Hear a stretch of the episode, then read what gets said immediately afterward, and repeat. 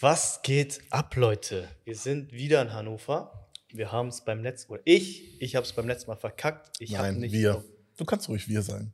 danke, Mann. Ich habe nicht auf Play gedrückt, aber diesmal habe ich es getan. Ich habe sogar aufgenommen. Und ja, ich würde sagen, wir sind heute, wenn ich an das Wort Macher denke oder wenn ich das Wort Macher höre, dann fällt mir sofort ein Name ein und das ist Alex Kuckler. Er sitzt hier jetzt vor uns. Und ich freue mich auf dieses Gespräch. Das war mir wichtig, dass du da bist, weil ich habe Steven ganz am Anfang gesagt, ähm, zwei Gäste will ich unbedingt haben. Einmal Oscar, den hatten wir jetzt, und einmal dich. Und der Grund dafür ist, ich hole mal ein bisschen aus, oder habe ich dich unterbrochen? Nein, nein, du kannst ruhig weitermachen. Das gefällt mir irgendwie Ja. gerade, was hier passiert. Ich möchte anfangen mit einer Story, warum, warum ich so empfinde. Von Dodo oder wie ich das erste Mal auf dich gestoßen bin, sage ich mal. Dodo ist ein gemeinsamer Freund von uns und damals kannte ich dich noch gar nicht. Wir waren so immer gegen 9, 10 Uhr sind wir ins Gym gegangen, also 9 Uhr morgens, 10 Uhr morgens und das war für uns schon früh. Das war so dieses, ja Mann, gehen früh ins Gym. Und er hat, ich weiß nicht, was das ist, bei Apple, bei der Apple Watch gibt es irgendwie so ein Gemeinsames Training oder so? gemeinsames Training oder hat man So gemeinsame. Freunde oder sowas. Und dann sieht man die Aktivitäten der Freunde. Mhm. Und ich weiß nicht, wie wir aufs Thema gekommen sind, aber er meinte dann so, Digga, Alex ist so krass. Es ist, er hat schon um 7 Uhr morgens, nee, um 5 Uhr morgens oder 6 Uhr morgens hat er schon 1000 Kalorien verbrannt, äh, ist seit drei Stunden wach und er macht jetzt sein zweites Workout. Oder irgendwie so war das. Und ich dachte, was laberst du da? Ich bin hier gerade, wir sind gerade um 9 Uhr, 10 Uhr im Gym und ich fühle mich schon krass. Ja. Aber da ist jemand, der schon seit 5 Uhr wach, hat schon zwei Workouts durch und ja, hat mich voll, das hat mich voll Inspiriert. verblüfft und Ja. inspiriert. Und dann bin ich auf dein Instagram gegangen. Du hast noch gar kein Wort gesagt, sorry. dann bin ich auf dein Instagram gegangen, äh, bin dir gefolgt und habe ich wirklich gesehen, jeden Tag postet eine Story um 5, 6 Uhr morgens, wie im Gym ist oder was auch immer. Auf jeden Fall bist du wach. Und deshalb die erste Frage an dich, weil mich das interessiert und bestimmt viele da draußen. Wie sieht deine Morgenroutine aus? Danke erstmal zum zweiten Mal. Ich freue mich auf euch. Ich freue mich auf den Podcast. Ähm, wie sieht meine Morgenroutine aus? Ja, relativ simpel, würde ich sagen. Ähm, ich stelle mir keinen Wecker, das muss ich aber gleich von vornherein sagen, sondern ich stehe von alleine auf. Ich gehe relativ früh ins Bett, so zwischen 20 und 21 Uhr. Ähm, dementsprechend stehe ich aber auch zwischen 34, 34 und 5.15 Uhr jeden Morgen auf. 4.30 Uhr. Egal, ob es Wochenende ist oder ob es unter der Woche ist. Oh, da muss ich noch was ergänzen. Sorry zu dieser Story, weil er gerade sagt, er meinte, dann hat Dodo erzählt, egal ob wir auf Shootings waren, in Manchester oder sonst was, er war immer früh morgens wach und hat sein Ding durchgezogen. Das wollte ich dann noch Das heißt, Wort spielt auch keine Rolle für dich? Also irgendwie, ich bin. Nein, nein. Also das ist wirklich meine fixe Routine. Das heißt, ich mache nichts anderes. Ähm, ich kann, also wenn ich jetzt sagen würde, hey, heute musst du zehn Stunden schlafen und du gehst erst, keine Ahnung, was, um 21 oder 22 Uhr ins Bett, dann kann ich nicht länger als diese Zeit schlafen. Das ist einfach fi- fix in meiner Routine drin und das tut mir gut und das ist meine Wohlfühlphase. Ich bin auch eher ein Morgenmensch, also morgens aktiver als zum Beispiel abends. Und deswegen tue ich mir da jetzt gerade nicht unbedingt schwer dabei, so früh aufzustehen. Und ja, ich stehe dann halt meistens morgens auf. Ähm, trinke ein Glas Wasser, bisschen Zitronensaft meistens noch mit rein. Dann ähm, manchmal checke ich schon irgendwelche E-Mails. Ich habe noch ein Eisfass zu Hause, wo ich dann Eisbaden gehe. Ähm, das ist halt auch so ein Ding, wo ich mir gedacht habe, okay, morgens aufzustehen ist für die meisten schon total schwierig. Und damit ich das noch mal ein bisschen noch schwieriger mache, quäle ich mich noch weiter und gehe in ein super ungemütliches 3 Grad kaltes Wasser. Da wäre ich ja schon mal raus, da sage ich euch ganz ehrlich. Nichts kriegt mich in etwas, was kalt ist. Also ich dusche, glaube ich, bei 38 Grad, meine Haut verbrennt schon fast und das ist Genugtuung für mich. Wenn ich dann morgens in ein Eisbad gehen soll, Aber ich muss sagen, das war für mich ein Game. Also ich mache nicht Eisbad und so, aber morgens kalt abduschen mache ich zumindest. Das war für mich schon eine krasse Überwindung, also so eine Minute ganz am Ende. Und ich muss sagen, das hat mir echt geholfen, um wach zu werden, einfach. Und ja, welche Gründe hat es bei dir, dieses Also, Eisbad? Du bist natürlich super wach. Ähm, müde bin ich jetzt nicht, aber das ist noch natürlich noch mal so ein erweckter Moment, wo du einfach sagst, boah, jetzt habe ich richtig Energie. Du hast aber auch natürlich viele Vorteile. Ne? Also die Regeneration wird gefördert, du hast auch eine wahnsinnig hohe Dopaminausschüttung. Das heißt, es gibt ja wirklich Studien, die sagen, zwölf Stunden lang kann dein Dopaminausstoß danach sein, nach so einem Eisbad. Das heißt, zwölf Stunden lang am Tag hast du gute Laune. Krass. Und das ist ja schon krass. Also, aber für Ich mich war es dir das Eisbad. Bei deiner Laune. für mich war es eher so vom Effekt her, ich stehe dann auf, wenn andere noch schlafen. Ich mache dann noch eine ungemütliche Sache, wenn andere noch schlafen. Und im nächsten Step mache ich dann noch Sport, weil das ist dann der nächste Step. Ich gehe laufen, trainiere und so weiter, wenn andere noch schlafen. Ja, ich muss schon Genau sagen, das war ja der Effekt bei uns. Als ich das gehört habe, ich dachte, was laberst du da, Mann? Ich stehe auf, habe ausgeschlafen, gehe jetzt ins Gym, denke, das ist schon früh und ich sehe, er hat einfach schon seinen ganzen halben Tag. Äh, Finde ich auch. Wir haben ja dann irgendwann gesprochen oder die Jungs sind zu mir gekommen, Dodo und Arman voll motiviert. Jungs, wir müssen das jetzt durchziehen. Wir müssen jetzt morgens ins Gym gehen, vor der Arbeit. Bei mir ist es noch vor der Arbeit und ich meinte zu denen, niemals im Leben mache ich damit. Niemals im Leben werde ich vor der Arbeit ins Gym gehen. Und dann haben sie mich irgendwann überredet und dann habe ich es durchgezogen und ich muss sagen, es ist das geilste Gefühl, das man haben kann, morgens aufzustehen und Sachen zu machen, wo andere irgendwie noch im Bett liegen. Das ist so ein geiles Gefühl, um neun schon fertig zu sein und zu sagen, ich habe das schon erledigt, ich, ich bin fertig. Und deswegen, Also ich, ich, ich würde schon sagen, dass es einen Sweet Spot bei jedem Menschen gibt. Das heißt, für die einen oder anderen ist es einfacher oder er ist produktiver morgens und der andere ist produktiver abends. Das muss man herausfinden. Das heißt, grundsätzlich ist es nicht so, dass es für jeden morgens funktioniert und da ist der beste Zeitpunkt. Aber ich glaube, wenn du das irgendwo in deinen Alltag kom- kombinieren kannst und die Sachen wie Training und so weiter schon, also als Beispiel, du hast einen relativ stressigen Alltag. Du trainierst morgens schon, dann ist ja egal, was passiert am, am Tag. Es kann nichts mehr dazwischen kommen. Das heißt, du hast dein Training schon absolviert. Und das ist, glaube ich, für viele, gerade die auch in einem festen ähm, Beruf sind mit geregelten Arbeitszeiten, wäre das ein Gamechanger, so zu machen, anstatt zum Beispiel zu sagen, ich bin jetzt nicht so motiviert ähm, und habe einen 9-to-5-Job und nach 5 Uhr, weil es super stressig war, habe ich noch einen Termin und danach schaffe ich es einfach nicht mehr ins Training. So, wenn du immer morgens dann trainierst, ja. hast halt erledigt. Und dann ist die Wahrscheinlichkeit, dass du dann anstatt zwei Einheiten fünf machst, zum Beispiel die Woche, viel höher, ne? Ja, ich glaube, es geht auch so ein bisschen, also bei mir ging es auch so ein bisschen darum, einfach was Unangenehmes zu tun. Etwas zu machen, wo ich weiß, ich könnte, aber ich mache es nicht, weil ich zu gemütlich bin, weil ich zu faul bin auch, weil ich habe immer ausgeschlafen und für mich früh aufstehen war das Schlimmste, was es gab. Ich wollte es immer machen und wenn ich dann ausgeschlafen habe, habe ich mich so scheiße gefühlt, dass ich dachte, Digga, was bist du für ein Lappen, Digga? Kriegst du das nicht mal hin, früh aufzustehen, obwohl ich nichts zu tun hatte. Ja. So und abends habe ich halt immer nur Scheiße gemacht, habe ich gefühlt immer nur am Handy verbracht oder irgendwelche Serien geguckt und dachte ich mir, spare ich mir diese Zeit doch ein. Ich gehe früher schlafen und stehe früher auf. Und du warst der Grund, warum, beziehungsweise der Auslöser, seitdem es geklappt hat. Ja. Deshalb danke dafür, Mann. Gerne. Dafür mache ich das Ganze. auch. auch.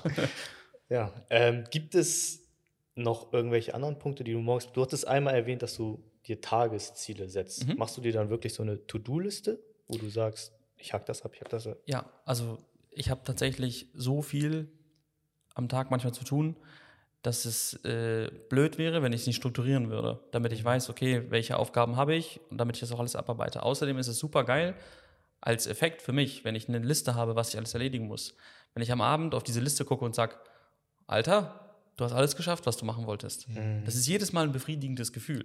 Ja. Und wenn du so in den nächsten Tag startest, manchmal ist es dann schon, dass ich sage, wenn ich die Liste abgearbeitet habe, Alter, das war geil, komm, morgen kommt wieder so ein Tag, fang doch an, jetzt schon deine Ziele aufzuschreiben, dann musst du morgen früh nur noch drauf gucken und kannst dann strukturiert das Ganze abarbeiten. Wo machst du die Liste? Also, oder was würdest du Anfängern, Anfängern, ich nenne mich jetzt mal Anfänger, bin ich auch, was würdest du Anfängern empfehlen? Also wo sollten die eine Liste führen? Es gibt ja einmal händisch irgendwie im College-Blog aufschreiben und dann in die Tasche stecken oder digital gibt es ja jetzt auch.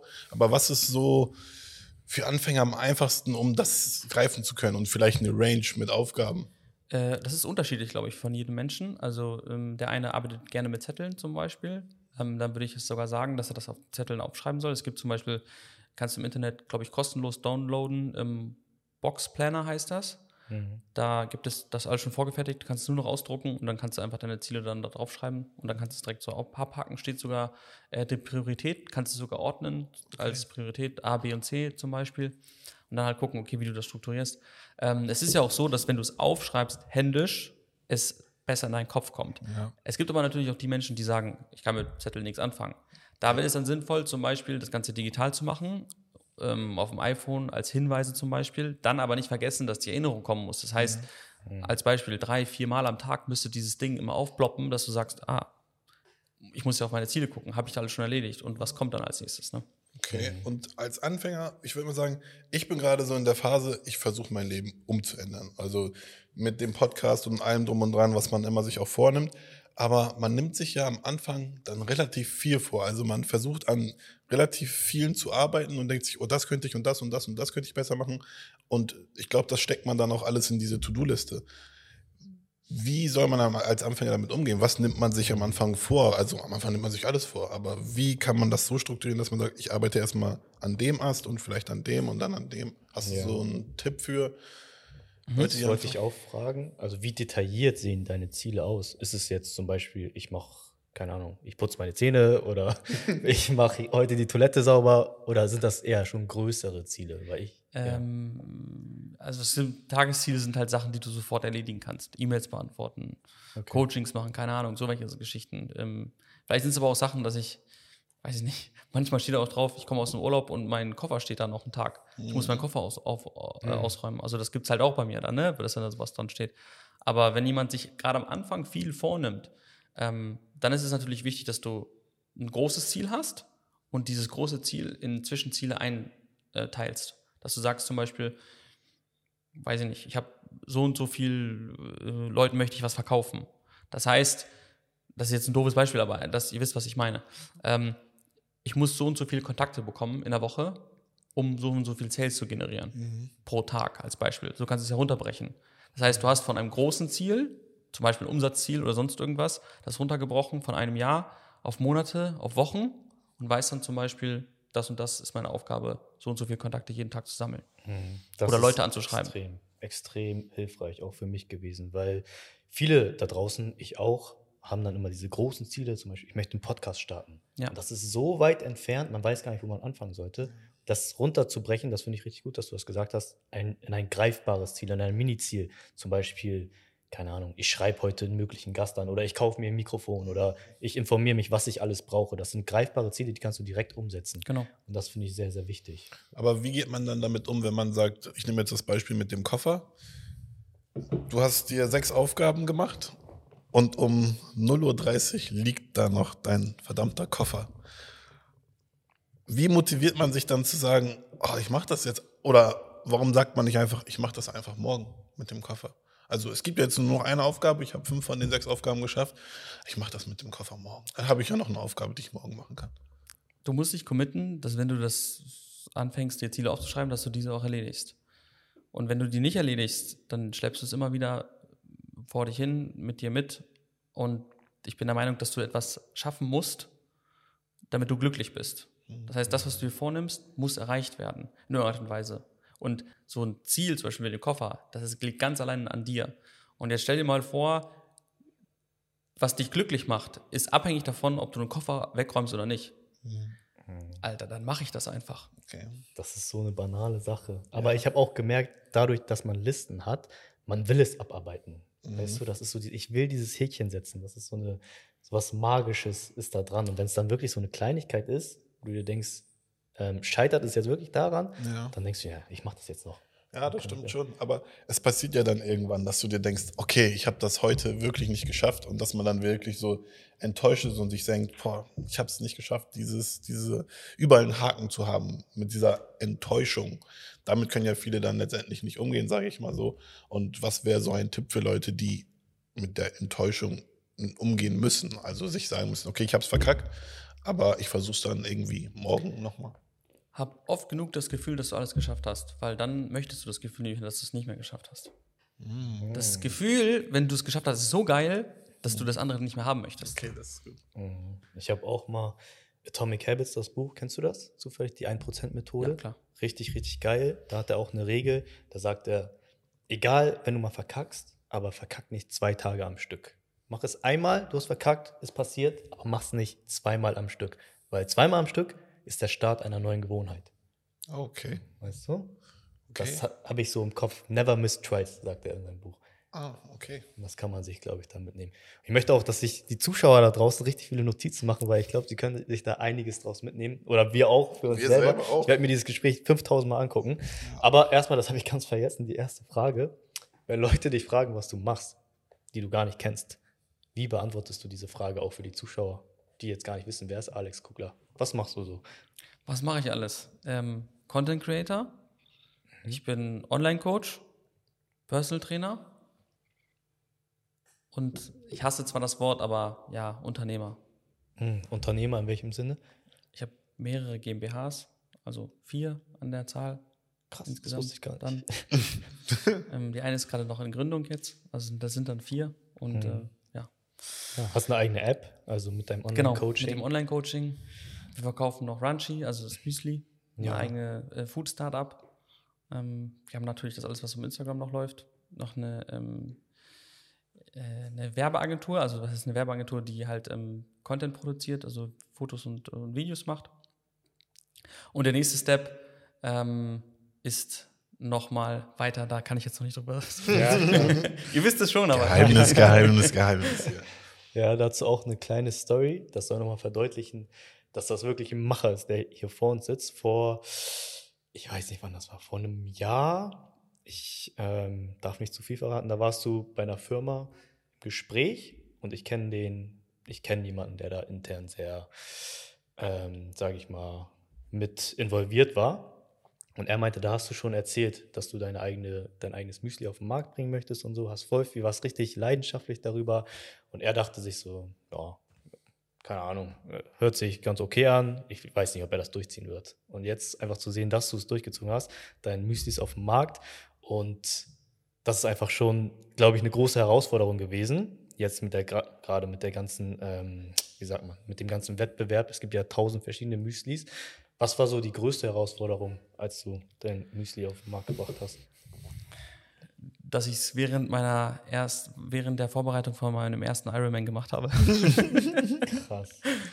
Ja, ich glaube, das äh, kreuzt sich ein bisschen, die Vorbereitung. Also es war äh, ja 18, 15 bis 18 Wochenstunden Training und ähm, zusätzlich dann halt noch sich um alles Mögliche kümmern. Also wir, meine Frau und ich, also Evelina und mich äh, und ich, wir ähm, halten 100% der Firma zusammen. Das heißt, wir haben alles selber gemacht, vom Produktdesign zum Produkt selber, Tastings, ähm, Supply Chain Management.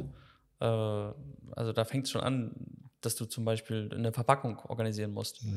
Was musst du da alles bedenken? Ähm, wir sind im Food-Bereich.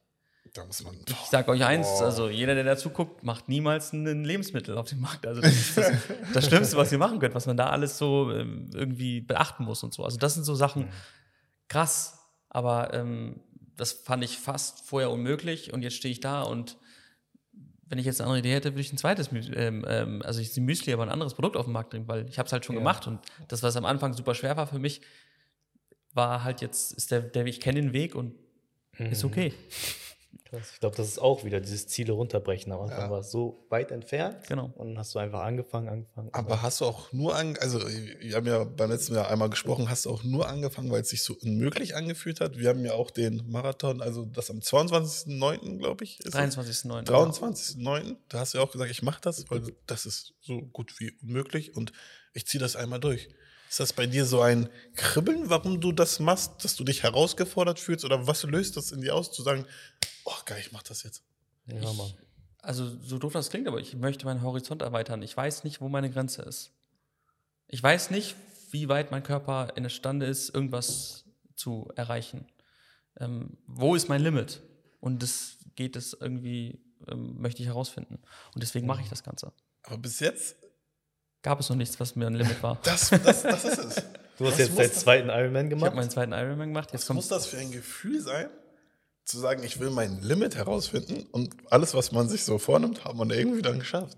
Ja, das Problem ist, wo Limit ist so objektiv. Also jeder hat ein eigenes Limit gefühlt. Er hat Also, gar keins. das Ding ist, du hast ja in deinem Ironman-Video gesagt, du hattest Schmerzen, du hattest das Gefühl, deine Leiste ist gebrochen und du hast trotzdem weitergemacht. Für viele wäre das schon, lang, schon längst das Limit gewesen. Oder sobald man einen Krampf bekommt, denkt man sich, ah, okay, ich höre jetzt auf.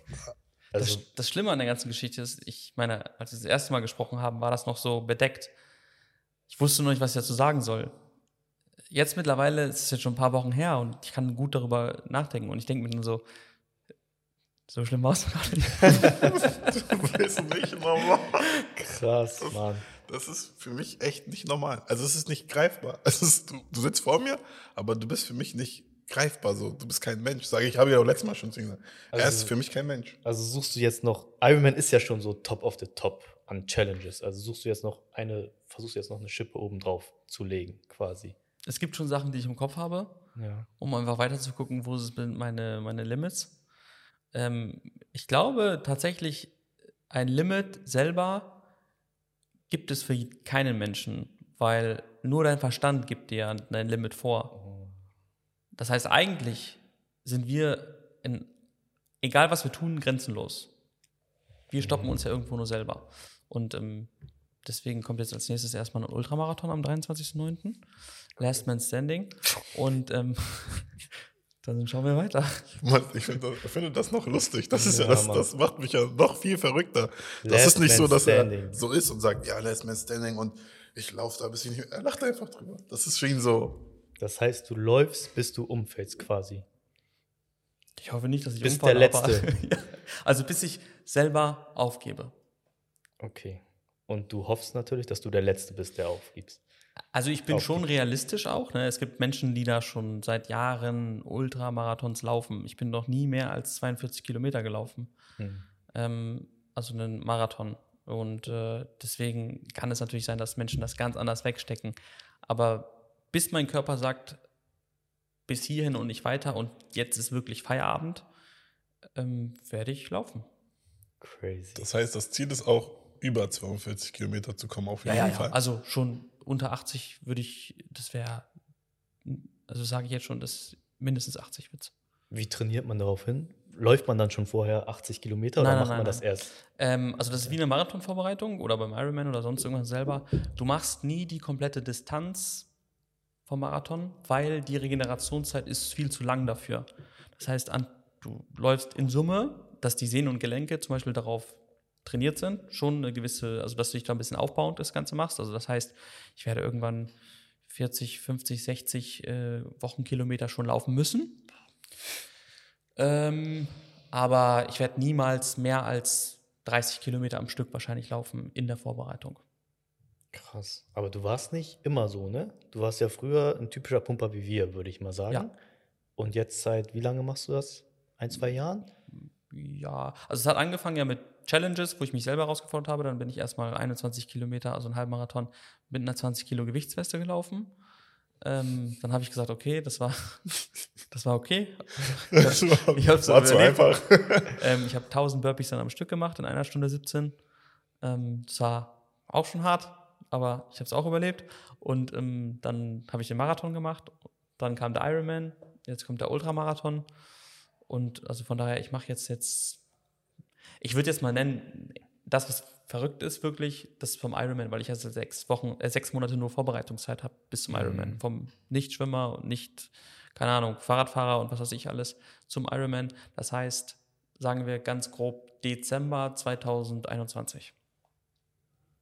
Krass, das ist ja gar nichts. Das ist vorgestern angefangen. Ja. Heftig. Weil dir Pumpen zu langweilig geworden ist? Ja, also schon. Das ist das.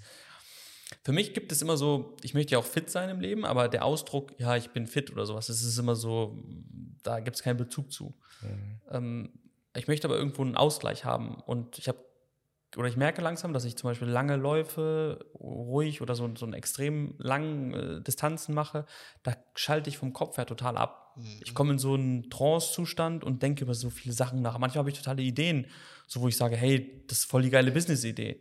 So. Und das habe ich beim Pumpen halt nicht. Da bin ich dann nur stumpf so, dass ich mal pumpe. Ich mag das immer noch gerne, also ich pumpe auch oder beziehungsweise eher so im Functional Fitness-Bereich, aber ist was anderes einfach so. Ja. Ich liebe beides und das wird auch immer ein Bestandteil sein. Ich habe mich da jetzt gefunden und das ist halt genauso meine Balance gerade. Aber ich habe Okay. das Gefühl auch, dass wenn man nur pumpt, dass man eigentlich nicht viel anderes kann oder drauf hat. Wenn ich zu meinem Auto laufe, dann brauche ich gefühlt Asthma-Spray, damit ich wieder auf mein Leben klarkomme. Ja. Weil dieses stumpfe Pumpen ist wirklich, das, das, das bringt einem nichts, nichts außer, ich sag mal, dieses Aussehen, Ja, ich würde schon sagen, dass es viel Mentales ist. Es geht ja auch darum, dass man einfach sich committet an eine Sache. Man muss ja, was weiß ich, vier, fünf Mal die Woche ins Gym gehen. Das ist ja nicht nichts. Aber ich, ich sehe, ich weiß, was du meinst. Ich habe es auch immer klein geredet.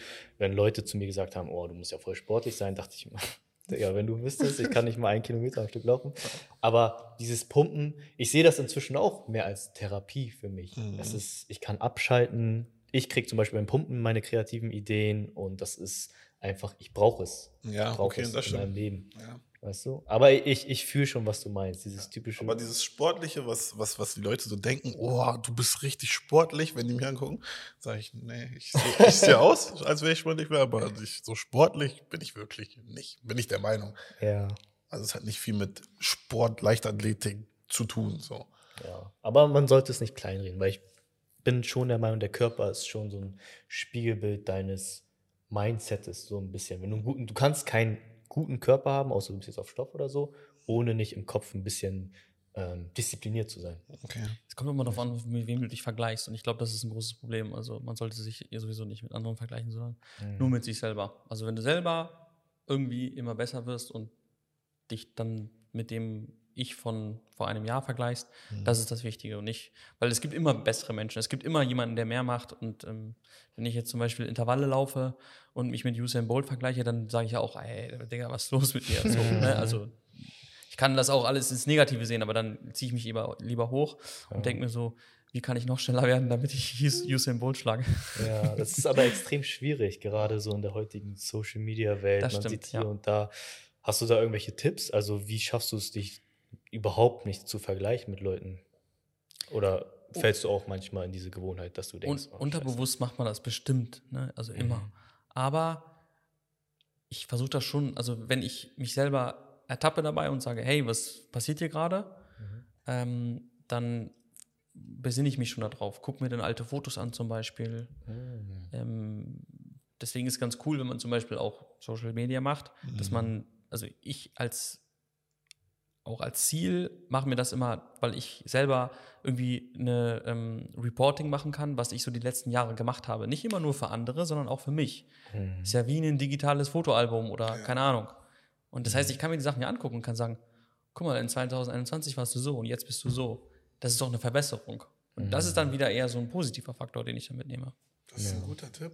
Ich habe noch, ich hab noch nie mein, also ich bin noch nie bei mir selber runtergegangen und dachte mir, oh, früher sahst du so aus oder warst du so und jetzt bist du an dem Punkt. Man sieht immer nur seine jetzige Situation und denkt sich, oh, ich, ich weiß nicht, ich bin in einer schlechten Situation. Aber im Vergleich zu den Jahren vorher ist es vielleicht viel, viel besser. Also für alle ja, da draußen, Extrem wichtig. macht das mal. Richtig gut. Gab es in den letzten zehn Jahren, sage ich mal, Gewohnheiten, die dein Leben wirklich verändert haben, wo du sagst, hey, das war eine Gewohnheit, ohne die wäre ich jetzt nicht, wo ich bin? Oder mehrere Gewohnheiten vielleicht sogar. Schon viel aneinandergereiht, Mhm. ähm, aber unter anderem das frühe Trainieren, frühe Aufstehen ähm, und zu wissen, dass ich Sachen erledigen kann, wo andere noch schlafen. Das ist tatsächlich für mich ein Ding gewesen. Ich habe mehr Zeit dann in dem Zeitpunkt, wo andere auch arbeiten, obwohl ich schon viel mehr geschafft habe. Das gab mir immer schon vom Mindset her so ein, also nicht, dass es egoistisch ist, sondern einfach so, dass ich sage, guck mal, wie weit ich jetzt schon gekommen bin heute. Und das gab mir einfach Selbstvertrauen. Mhm.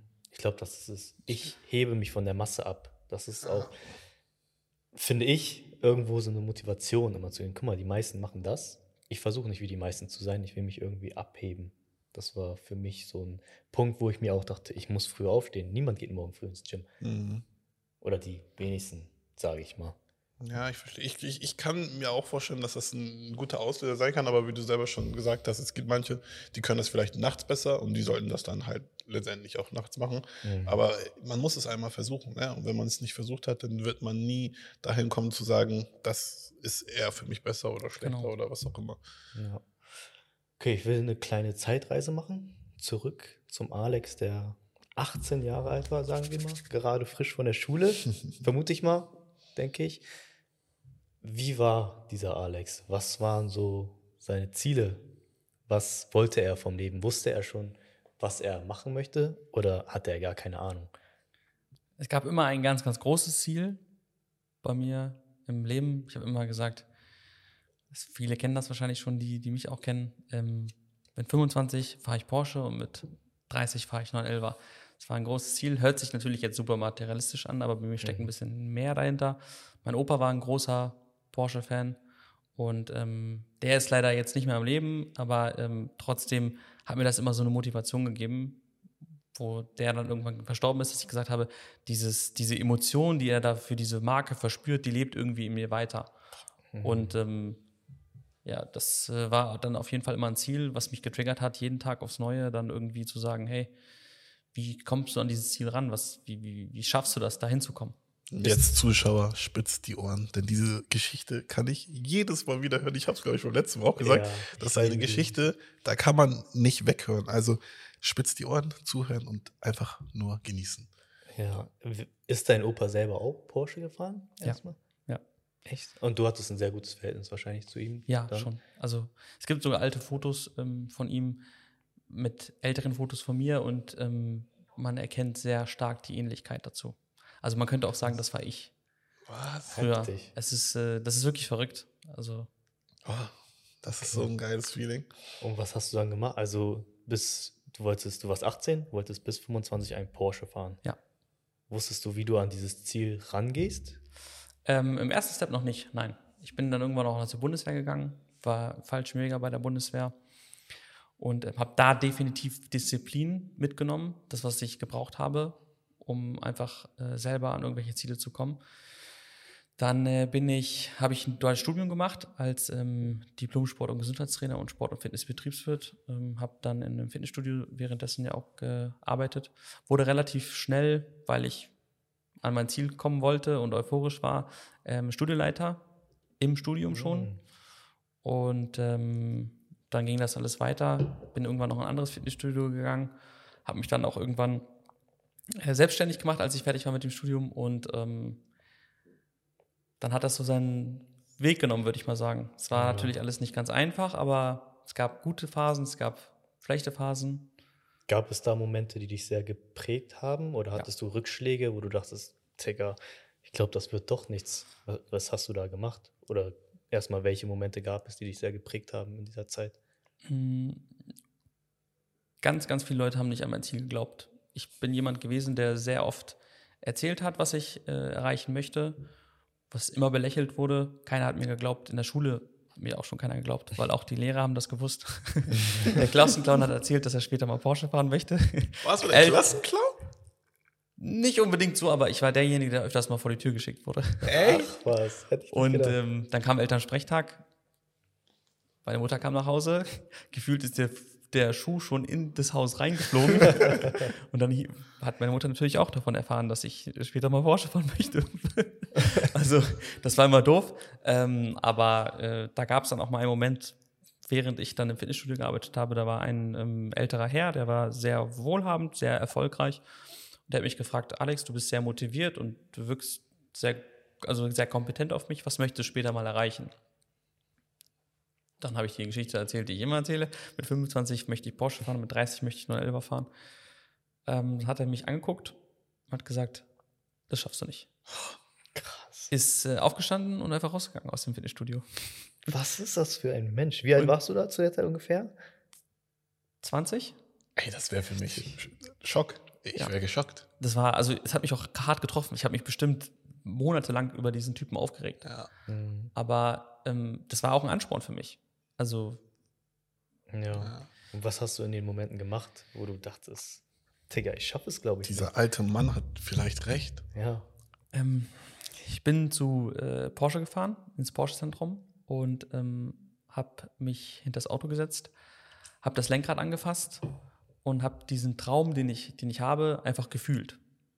Krass. Und es gab keinen Moment, mit, wo ich mit schlechter Laune hingefahren bin. Das habe ich bestimmt vier, fünf Mal gemacht, wenn nicht sogar häufiger, wo ich rausgegangen bin aus diesem Porsche-Zentrum und äh, kein Lächeln auf dem Gesicht hatte. Und das hat diese Motivation, die ich dadurch bekommen habe, die hat wahnsinnig lange angehalten.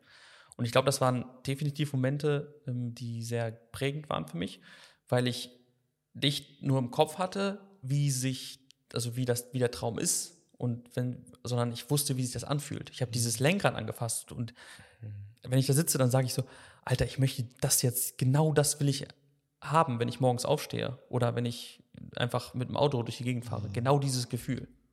Und wie ist es, wenn du dich heute reinsetzt? Ist es, siehst du dann deinen Traum, das ist ja dein Traum gewesen, jetzt hast du es vor Augen, du hast es ja geschafft. Oder für die Leute erstmal, hast du es mit 25 geschafft, einen Porsche zu fahren? Also hast du das Ja, Ziel erreicht? und ich bin 29 und habe einen 911er, ja. Das ist so ein Statement. Das ist crazy. Es ist manifestiert worden und er hat es einfach geschafft.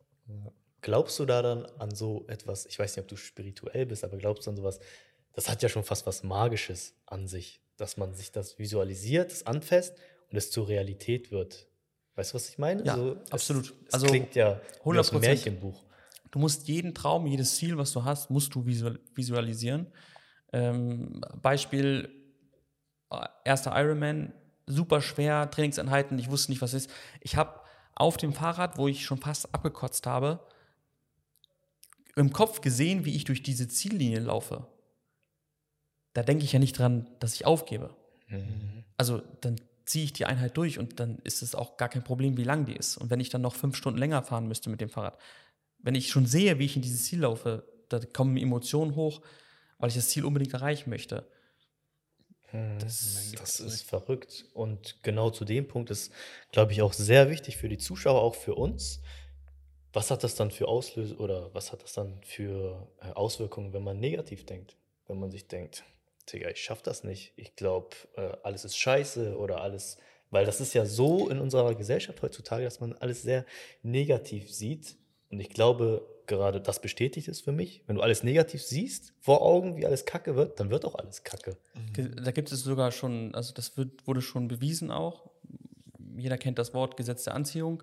Ähm, aber es ist wirklich so, wie willst du etwas erreichen, ähm, wenn du gar nicht daran glaubst, beziehungsweise wenn du alles schlecht siehst, dann wird das auch eintreffen, weil dein Kopf gar nicht bereit ist, diesen Step nach vorne zu machen, um, wenn ein Fehler auftritt, irgendwo ähm, eine Lösung zu finden. Mhm.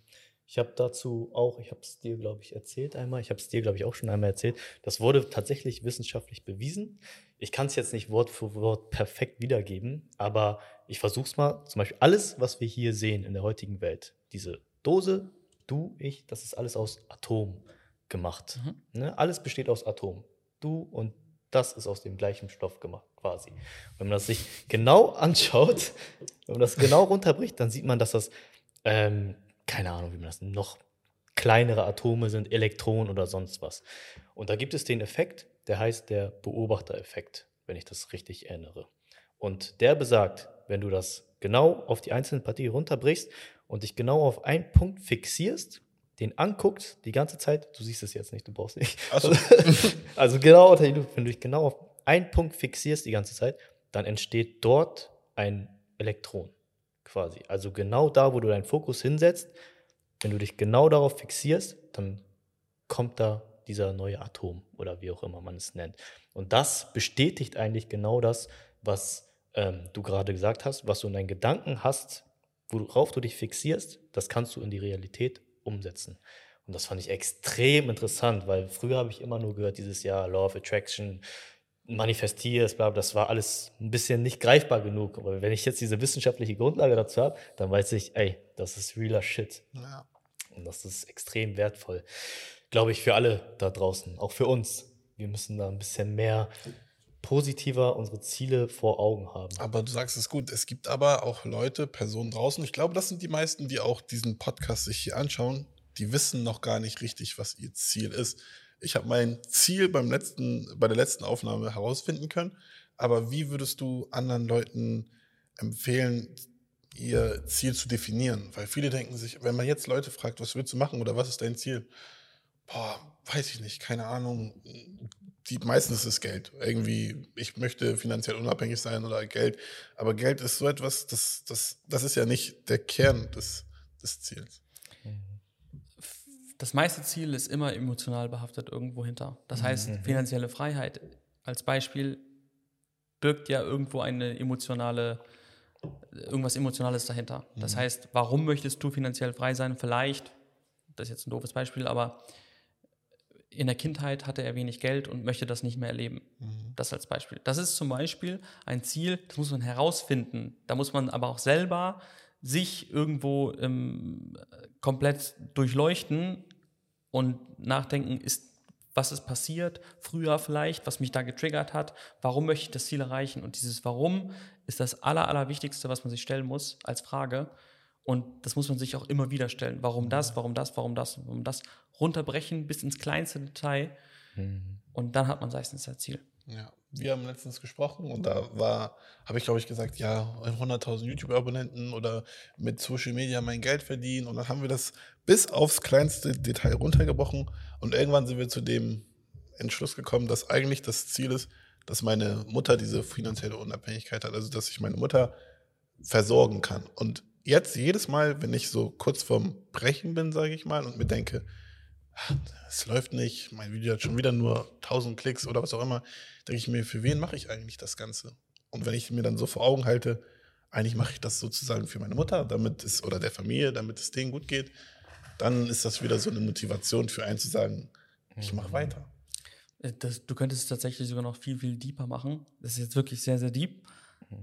Immer wenn du das verspürst und sagst, ich weiß nicht, ob ich das schaffe, rufst du deine Mutter an und sagst, Mama, bald äh, sorge ich dafür, dass ich äh, durch YouTube, dass du finanziell unabhängig bist.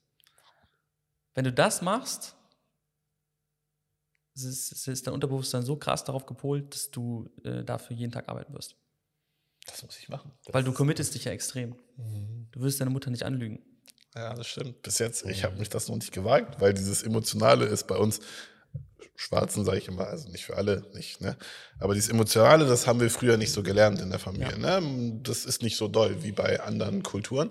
Und deswegen wäre das nochmal ein noch extremerer Schritt für mich, anzurufen und zu sagen, nicht ich hole dich bald raus, aber es wird es bald besser dafür. gehen. Ja. Genau. Sorge dafür, Wenn du, wenn du, also wenn du das machst, das ist, du lügst deine Mutter ja nicht an. Mhm. Aber du bist dafür verantwortlich, ob du sie anlügst oder nicht, wenn du dir das sagst. Oh, das ist deep. das ist deep. Verstehst du, was ich meine? Ja. Dann zeigst du es, ob du es ernst meinst oder nicht. Das heißt, ich muss sie jetzt ab jetzt anrufen. Und wenn ich nicht anrufe, dann heißt es, ich meine es nicht ernst. Das ist ein krasses Commitment. Ja, das ist so. Warum ist das so mit den Eltern? Also, ich weiß nicht, ob es nur bei Ausländern ist. Du bist deutsch aufgewachsen, ne? Bei uns ist es nämlich auch so. Also, bei mir war es so. Ich habe ein sehr kühles Verhältnis, sage ich mal. Ich habe nie in Frage gestellt, dass meine Eltern mich lieben oder sonst was. Man spürt es irgendwie trotzdem. Aber zum Beispiel haben wir uns nie gesagt, ich liebe dich oder eine Umarmung oder ein Küsschen. Das gab es niemals. Und, oh, jetzt wird es voll persönlich hier. ähm, ich hatte mir auch vor, da habe ich mit einem Kollegen früher geredet und ich dachte immer, es wäre normal, dass man sich nicht sagt, ich liebe dich. So. Aber die haben immer gesagt, was, was laberst du, Mann? Ich gebe meiner Mutter ein Küsschen, ich sage ihr, dass ich sie liebe. Und dann hat er mir gesagt, sag doch einfach mal deinen Eltern, dass du sie liebst. Und ich habe es in meinen, damals war ich 26 oder 27, in 27 Jahren niemals gemacht. Ich habe noch nie gesagt, ich liebe dich zu meinen Eltern. auch nicht. Und dann habe ich es mir als Ziel genommen. Ich wollte das noch als Ziel fürs Jahr mitnehmen, so bevor das Jahr vergeht. Und das war das Schwerste auf dieser Welt. Weil ich weiß, dass ich meine Eltern liebe. Ich kann es dir sagen, ich kann es dir sagen, ich liebe meine Eltern über alles. Aber ich habe es denen selber noch nie gesagt. Und dann saßen wir am Esstisch. Ich musste voll stottern.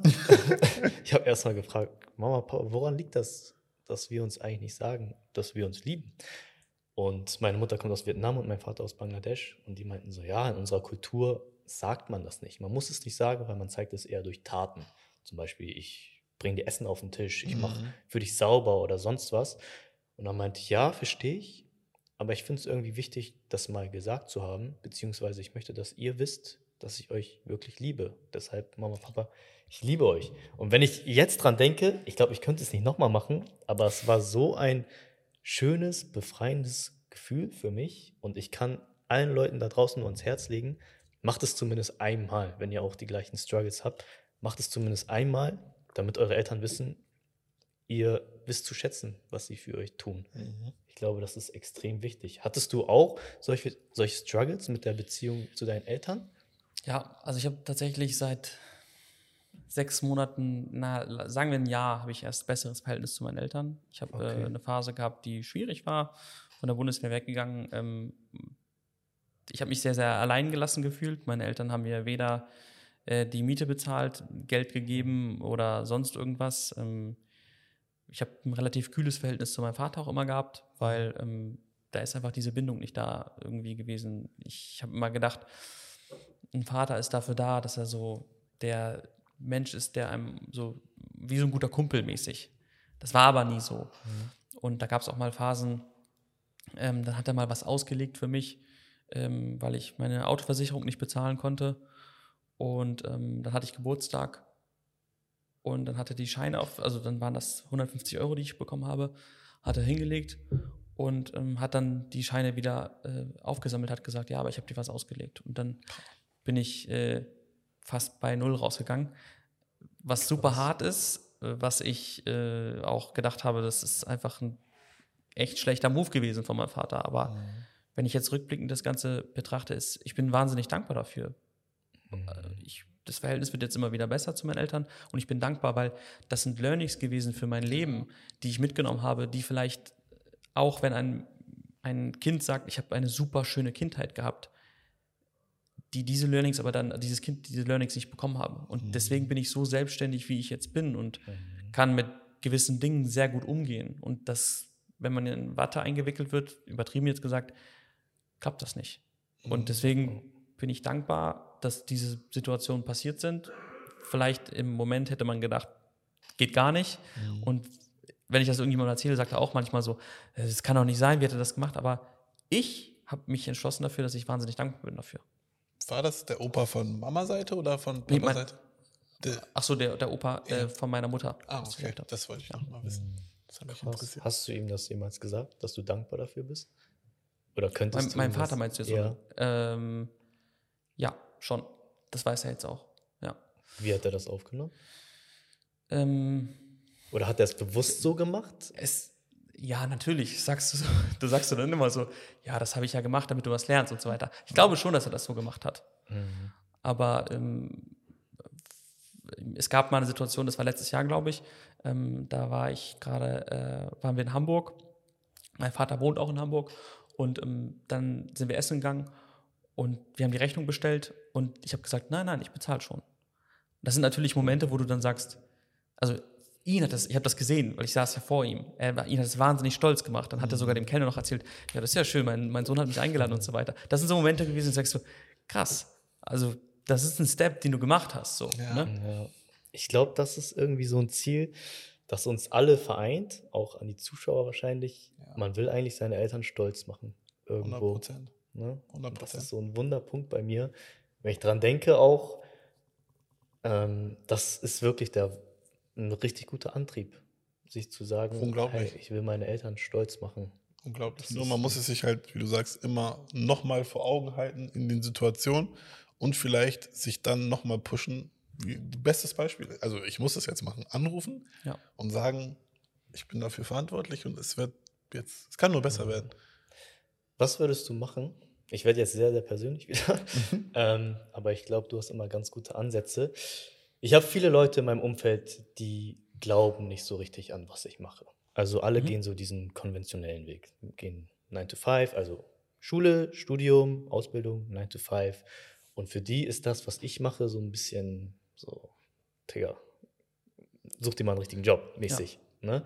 Und ich manchmal kommen diese, lasse ich mich von diesen Gedanken so ein bisschen beeinflussen, weil ich bin jetzt noch nicht an einem Punkt, wo ich sage, hey, das zahlt sich aus, dass ich hier von Social Media leben kann. Ich habe zwar meinen Bachelor gemacht, auf Nummer sicher, sage ich mal, auf halbherzig. Und ich könnte jetzt auch arbeiten mit mhm. dem Bachelor, aber es erfüllt mich einfach nicht. Mhm. Dieser typische 9 to 5, das war für mich immer der größte Albtraum, weil das ist ein Konzept für mich, das, das geht mir nicht in den Kopf. Also ich, ich kann es einfach nicht äh, nachvollziehen. Es gibt natürlich Leute, die haben einen Job, der die, ähm, wo sie richtig viel Erfüllung rausschöpfen können. Auch als 9 to 5, zum Beispiel als Lehrer oder so, kann ich mir das sehr gut vorstellen. Aber für mich war immer dieses, nein, das kommt mir nicht in die Tüte. Als ich immer Jobs hatte, habe ich gefühlt immer Stunden abgezählt. Ich habe mir gedacht, okay, ich lege mein Mittagessen so, dass ich danach nur noch eine Stunde arbeiten muss. Weißt du, ich habe versucht, jede Minute irgendwie äh, rauszuzögern, damit ich weniger Arbeit habe, quasi. Und jetzt habe ich halt viele Leute in meinem Umfeld, die verdienen ganz okay Einkommen, auch die Leute aus dem Studium.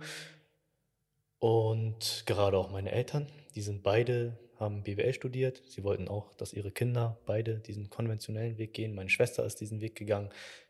Aber es gibt dann immer Leute, auch jetzt meine Eltern, die glauben nicht so richtig an das, was du tust. Die glauben nicht so richtig an mich. Die denken, wie schon gesagt, was, was macht er da? Was macht er aus seinem Leben? Warum geht er nicht diesen sicheren Weg? Warum geht er jetzt, warum macht er jetzt sowas? Er verliert so viel Geld dadurch, dass er jetzt nichts verdient, so viel arbeitet. Hätte er jetzt schon geregeltes Einkommen, Rentenversicherung, er zahlt in die Rente ein. Warum verzichtet er auf sowas? Wie würdest du mit sowas umgehen, wenn Leute nicht an dich denken, wenn es sogar die eigenen Eltern sind vielleicht? Ich habe es genauso erlebt. Und ähm, meine Mutter muss nicht mehr arbeiten. Also Krass. das ist äh, die größte Motivation, wenn ich das so erzählen kann.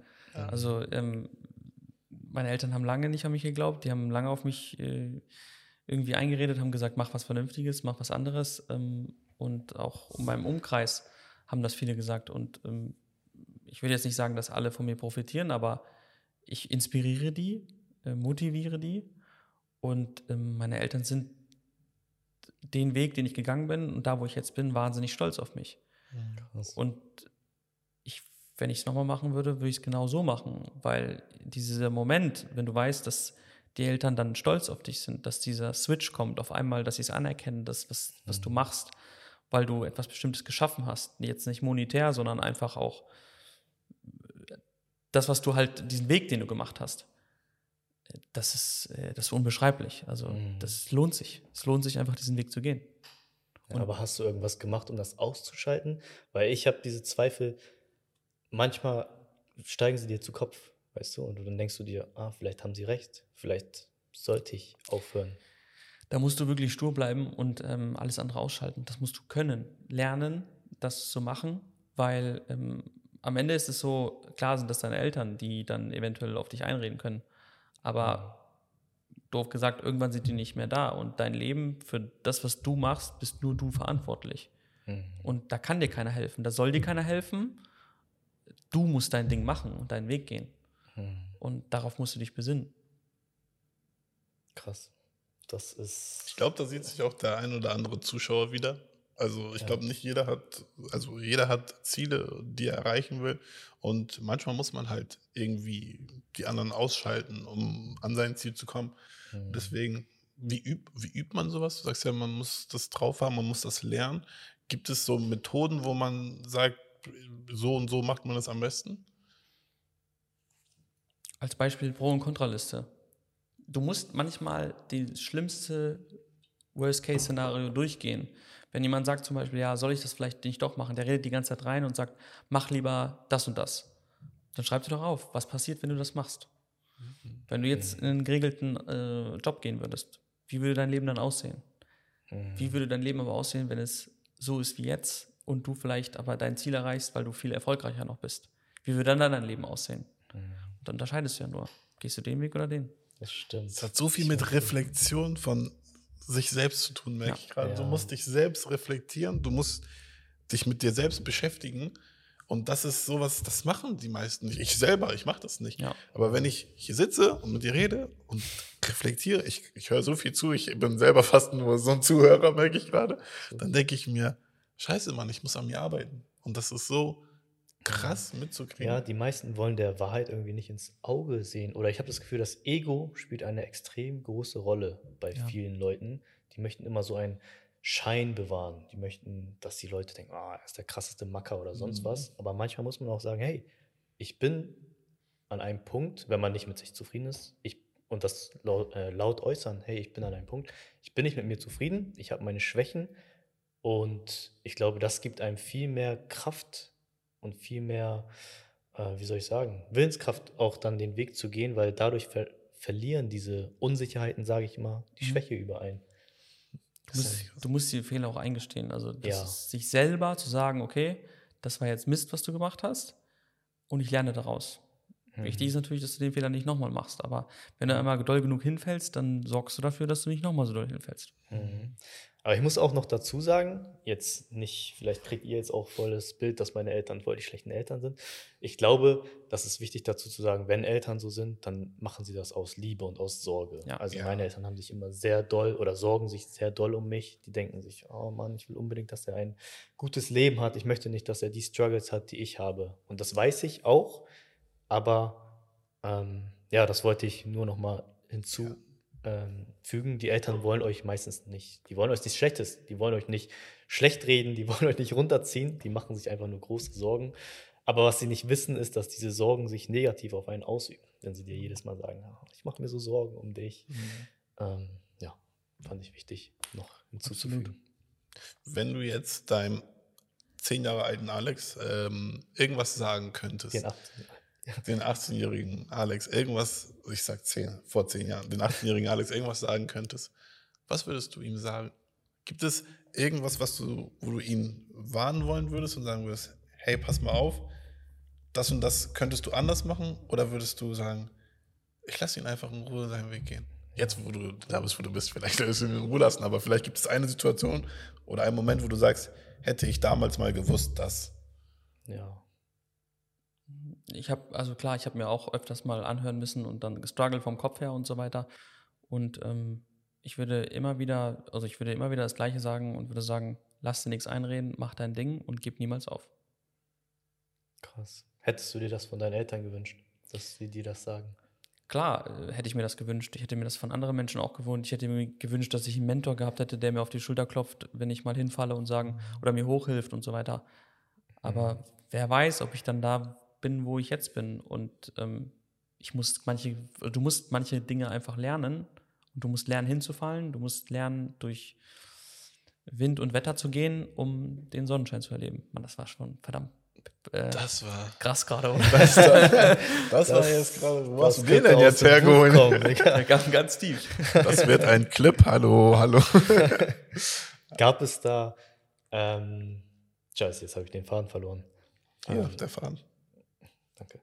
Äh, das ist auch ein wichtiger. Wie gehst du denn mit Rückschlägen um? Gab es eine bestimmte Niederlage oder einen bestimmten Rückschlag, der, oder sag ich mal, gab es einen Lieblingsrückschlag in deinem Leben, eine Lieblingsniederlage, die da vielleicht extrem verstörend für dich war oder extrem, wo du extrem am Boden zerstört warst, die sich herausgestellt hat, dass sie dich für späteren Erfolg, ähm, sage ich mal, dass sie zu späteren Erfolg geführt hat? Nee, eigentlich muss ich ehrlich sagen nicht. Es gibt oft Fehler, die ich mache, wirklich Ja. auch viele. Ich bin ein Mensch, der immer sofort, poch, jemand macht eine Tür zu, dann trete ich die ein. Ähm, ist mir ganz egal. Und ähm, ist jetzt ein doofes Beispiel zum Beispiel. Äh, für Runchy haben wir zum ähm, haben wir Ads geschaltet und ähm, Evelina wollte am Anfang nicht, dass ich die Ads schalte. Ich habe gesagt, nein, nein, wir probieren das jetzt aus, wir müssen das machen und so weiter. Fakt ist, wir haben 12.000 Euro so dermaßen in den Sand gesetzt. ähm, aber es ist halt, also guck mal, ich lache jetzt darüber. Klar, ist scheiße, Mann, das ist Geld, Alter. Was ist, Ja. Aber ich mache es halt nicht nochmal so blöd, dass ich einfach eine x-beliebige Agentur äh, vertraue, wo ich nicht bestimmte Sachen hinterfrage. Das war ein Learning für mich. Ja. Deswegen bin ich jetzt nicht irgendwie so, dass ich sage, boah, ich ärgere mich dolle und so weiter, sondern eher so, ja, ist halt doof gelaufen, aber den Mist mache ich nicht nochmal. Mhm. Das ist eine geile Eigenschaft. Das erinnert mich auch ein bisschen an Oscar. Das ist mir so im Kopf geblieben. Er meinte, er sieht immer alles so ein bisschen als Spiel. Er meinte, egal wie viele Rückschläge du sammelst, wenn was schlecht läuft, egal wie viele Fehler du sammelst, sieh es als Challenge. Denk dir, oh geil, ich habe einen Fehler gemacht, wie kann ich es nächstes Mal besser machen? Und ich glaube, das ist eine extrem wertvolle Eigenschaft, diesen Switch zu bekommen. Je mehr Rückschläge oder je mehr Fehler du sammelst, desto näher kommst du an dein Ziel. Anstatt zu denken, okay, Ja. Rückschlag, Fehler, das hat mich jetzt zurückgezogen. Scheiße, das hat mich von meinem Ziel entfernt. Ich höre einfach auf. Und das ist zum Beispiel auch so ein Ding jetzt, ich hab, bin schon im Gespräch mit der nächsten Werbeagentur, weil ich mir sicher bin, dass es funktioniert. Weißt du? Und ich möchte nicht das so stehen lassen, dass äh, ich das verkackt habe, sondern jetzt sorge ich dafür, dass das wieder gut gemacht wird. So. Aber Das- man das- merkt, du hast gar nicht im Kopf, dass die Gefahr bestehen könnte, dass du es nochmal verkackst. Nein. Das finde ich insane. Wie kann man schon so denken? Was? Ich will so dieses, oh, was, wenn es jetzt nochmal passiert und so, aber damit ziehe ich es an, dass es eventuell nochmal passiert. Ja. Was glaubst du denn, ist so die wichtigste Eigenschaft, sage ich mal, für Erfolg? Welche Eigenschaft würdest du sagen, das muss man haben, um erfolgreich zu sein? Durchhaltevermögen. Durchhaltevermögen. Ja, einfach nicht aufgeben. Ja. Es kommt dann auch gar nicht auf irgendein Talent an, Nein. auf irgendein Wissen an, sondern einfach, Der Spruch, der beste Spruch, den es gibt, der äh, Fleißige schlägt immer den Talentierten. das stimmt. Hundertprozentig. Warst du in der Schule oder so jemals der Katastrophe. Talentierte? Vollkatastrophe. Ich auch. Echt? Schlechter Schüler warst du? Richtig schlechte Ich Schule. auch. Eine Vollkatastrophe. Ja, das sieht man mit dir. Spaß. Ich war, ich war ein fauler Mensch. Wie, wie bist du ein Ich wollte nicht lernen, weil ich den Sinn dahinter nicht ge gesehen habe. Ich Mhm. wusste nicht, wofür ich das mache. Mm. Und das ist der größte Moment gewesen, als ich verstanden habe, wenn ich für etwas arbeite, wofür ich das Ganze mache. Und dann ist es nicht mehr irgendwie für dich eine Belastung, sondern du machst es mit Freude. Krass. Das, also du hast jetzt ja erwähnt, dass du schon ziemlich gestruggelt hast mit 18. Du musstest ausziehen. Ja. Und ähm, ich glaube, das waren ja sehr, sehr wichtige Erlebnisse bei dir im Leben, die dich dahin gebracht haben, wo du bist. Ja. Aber jetzt würde ich sagen, du hast ein bestimmtes Level erreicht von der finanziellen Ebene her. Wie würdest du es bei deinen Kindern machen? Ich glaube, es ist sehr, sehr schwierig, jetzt diese Kinder in diese Struggles zu versetzen. Also würdest du, oder wie, welchen Rat gibst du Leuten, die zu komfortabel sind? Oder hast du Angst, dass du deine Eltern, dass du deine Kinder vielleicht auch zu komfortabel aufwachsen lässt? Ich habe tatsächlich mir diese Frage in letzter Zeit häufiger mal gestellt und würde mir gesagt, wie würdest du das jetzt machen? Und ähm, ich würde echt mit einem Plan an die ganze Sache rangehen und würde mir überlegen, wie ich das machen kann, dass ich äh, meinem Kind nicht zu sehr helfe, ihn aber auch nicht kläglich versagen lasse. Vielleicht muss er versagen an bestimmten Momenten, aber nicht so, dass er dann aufgeben möchte, sondern diese Balance zu halten und immer wieder im richtigen Moment zu triggern und zu sagen, jetzt gib Gas. Ich glaube, Mhm. das ist der richtige Moment. Aber ich würde auch ähm, definitiv dafür sorgen, dass er relativ schnell, wenn er sich etwas kaufen möchte, wenn er sich was leisten möchte oder sonst irgendwas, dass er dafür sorgen muss, das Geld selber irgendwie ähm, Mhm. zu erwirtschaften. Weil ich bin kein Freund davon, ähm, weil ich selber auch nicht unbedingt so erlebt habe. Äh, ich sehe es bei anderen Menschen aber, wenn man alles irgendwie äh, hinterhergetragen bekommt und alles sozusagen fertig auf dem Tablett serviert bekommt, Mhm. dann wirst du einfach nicht so selbstständig oder kannst so ähm, dich selbst erfüllen wie ein Mensch, der alles von Null auf selber aufgebaut hat. Ja, 100 Prozent. Und ich sehe es auch an mir selber. Ich habe es dir, glaube ich, schon mal erzählt. Wie gesagt, ich hatte, ich, meine Eltern sind nicht reich oder sonst was, aber ich hatte kein beschwertes Leben, sage ich mal. Mhm. Ich hatte nie die Sorgen, scheiße, okay, natürlich hatte ich ab und zu Geldsorgen, aber ich hatte nie die Sorge, dass ich jetzt, scheiße, ich habe keine Miete, was mache ich? ich? Ich kann nicht überleben. Dieses Oder kein Überleben- Essen oder so. ne? ja, oder kein Essen oder sonst was.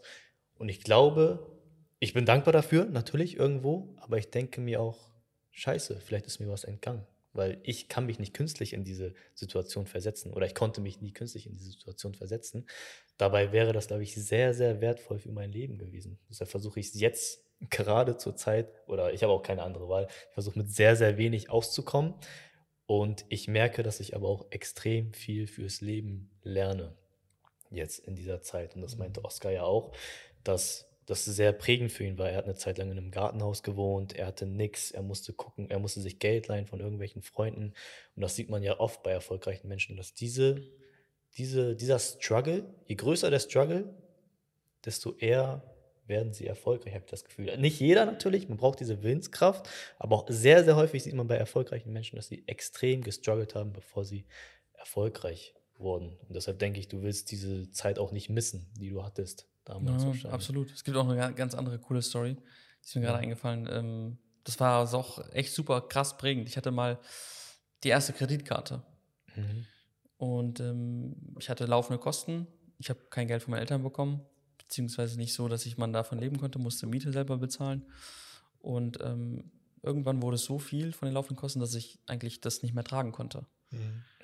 Und du kannst ja mit der Kreditkarte, weil es ja einen Monat später erst abgebucht wird, Bargeld runternehmen Ja. und auf dein privates Konto Das ist der einzahlen. Money Glitch von Dodo. Und von Nummer. Von Nummer auch, ja. Es war so weit, dass ich 3000 Euro in der Miese war, insgesamt. Und ich eigentlich immer nur jeden Monat von der Kreditkarte schon Geld runterholen musste, weil sonst ich unter diesen 3000 Euro Minus komme, was mein Dispo gar nicht mehr hergegeben hat. und ich dann sozusagen broke gewesen wäre. Naja. Und dieser Moment, als ich geschafft habe, dass das Konto wieder null war, das war krass. Das war richtig krass. Ich habe mich gefühlt wie ein König, Ja, obwohl ich einfach bei null war. Ich bin jetzt reich. Oh, null. Ja, crazy. Ich möchte noch auf deine Beziehung zu Evelina eingehen, weil ihr seid jetzt zwölf Jahre zusammen, wenn ich das richtig verstanden habe. Du bist 29, sie ist auch 29. Jetzt auch 29 Jahre. Ja. Ähm, das heißt, ihr seid mit 17 zusammengekommen, circa. Genau. ich richtig rechnen? 18, 18 äh, 19, ja. Ja, ist auch egal. War sie deine erste Freundin und Ja. du ihr erster Freund? Ja. Jetzt kommt das Beziehungsthema. Ich weiß nicht, ob ich dafür bereit bin. Inwiefern, und zwar eine Frage, die, die ich mir stelle, inwiefern hat diese Beziehung oder Evelina für deinen Erfolg heute etwas dazu beigetragen? Also inwiefern war das ein Faktor für deinen Erfolg heute? Ein wahnsinnig großer Erfolg, da bin ich mir ganz, ganz sicher, weil immer das, du brauchst jemanden, der dich in allen Entscheidungen, wenn du jemanden nah bei dir an der Seite hast, der dich in allen Entscheidungen, die du triffst, auch irgendwo unterstützt und sich nicht von dir ab, äh, abwendet und sagt einfach, du spielst verrückt oder du bist verrückt, sondern diese Unterstützung, wenn du weißt, dass da immer jemand ist, das gibt einem sehr, sehr viel und ich glaube, das ist auch ein, ein wahnsinniger Punkt, wo man sagt, ich mache dann immer weiter, weil du dann irgendwo eine Bestärkung bekommst von jemandem. Ja, ich habe das Video gesehen, nachdem er beim Ironman da ins Ziel gelaufen ist und mit seinem, wie nennt man dieses Umhängeding da, damit einem Dieses nicht kalt wird? Aluminiumding. Dieses Aluminiumding. Mhm.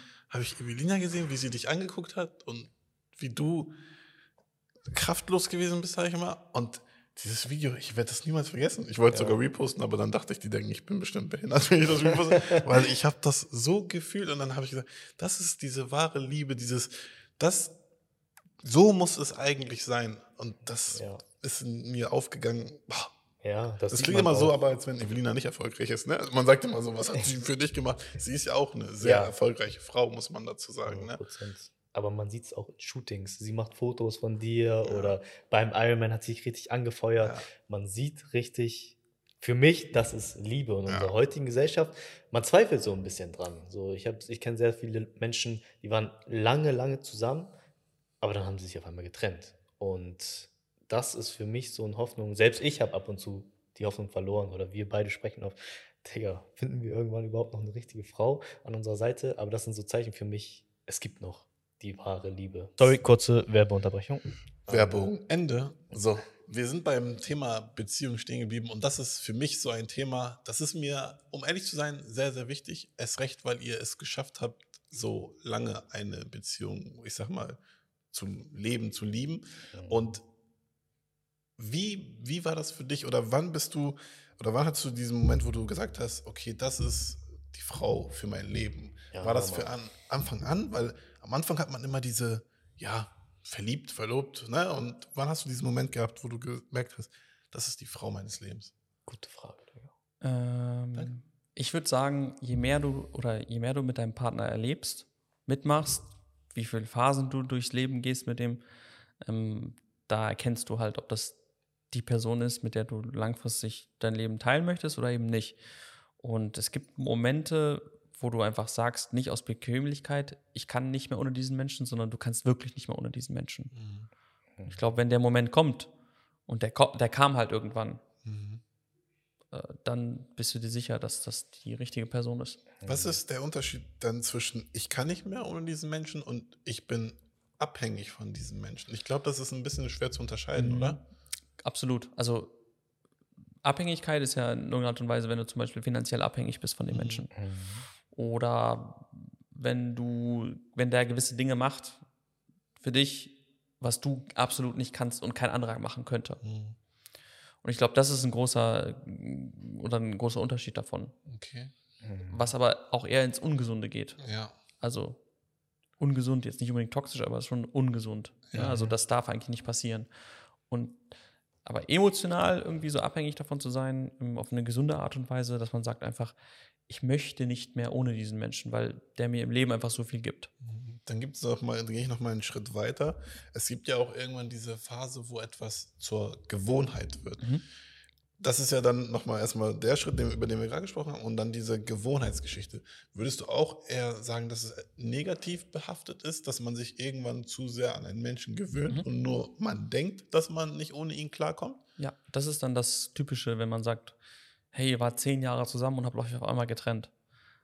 Weil davor schon nicht alles in Ordnung war, aber man einfach zu faul war und zu bequem, zu sagen, irgendwas passt bei uns in der Beziehung nicht und wir leben aber einfach nur nebeneinander her. Und ich glaube, das muss man eigentlich viel, viel früher erkennen.